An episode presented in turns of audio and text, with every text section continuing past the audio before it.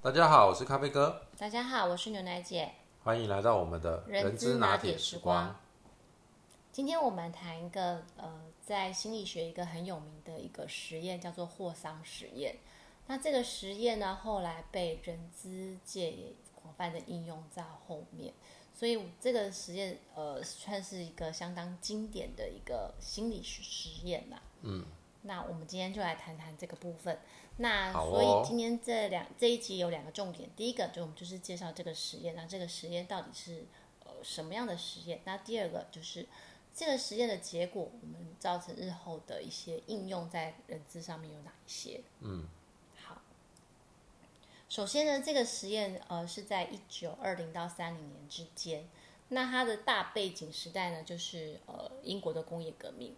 对，然后呢，是由一个这个呃两位的哈佛大学教的教授，对，然后去研究，他主要研究的是照明的明亮度跟员工呃工人的这个产线的生产力有什么样的关系。嗯，那这个很显而易懂的，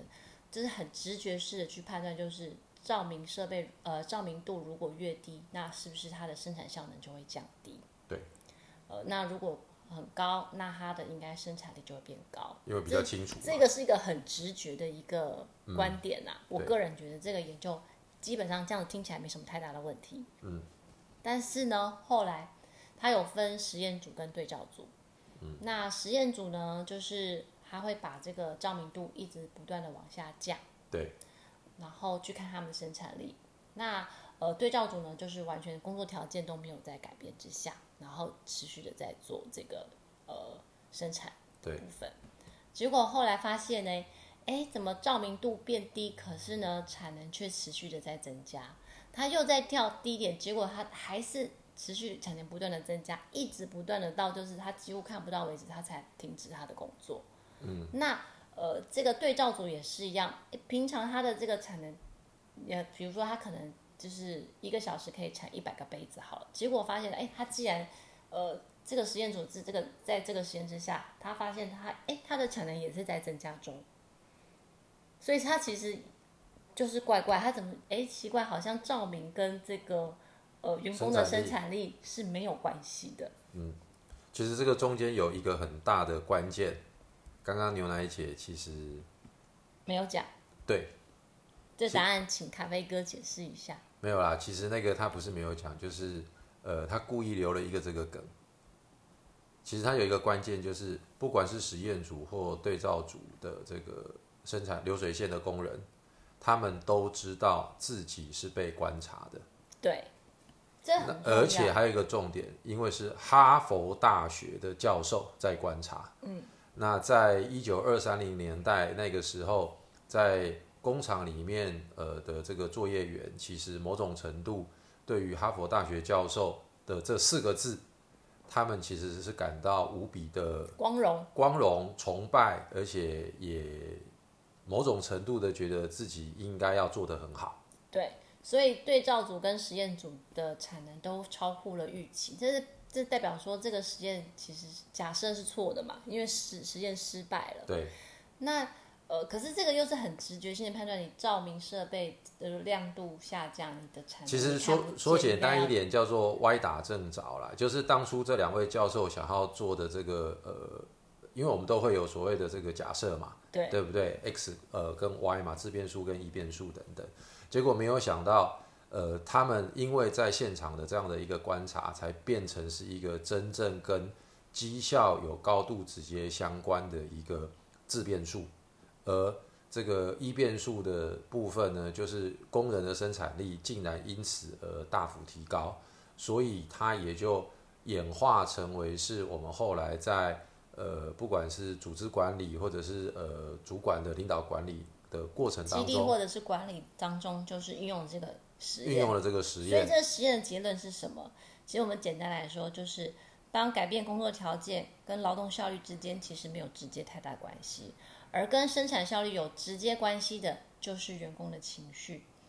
然后呢，呃，你关心员工的情感，就是有助于提高员工生产力。也就是说啦，我们要常常赞美员工，对鼓励员工，适当的给予协助，那他的员工的生产力的效能就会提升。对所以为什么后来这个实验失败，但是却是经典。我觉得是经典在于这个他发掘了人性这个部分，嗯，没有错。其实好所以是碎尸变的心理学的实验。好像某种程度跟可口可乐有异曲同工之妙吧。当初可口可乐好像也就是要拿拿来治感冒的那个咳嗽糖浆，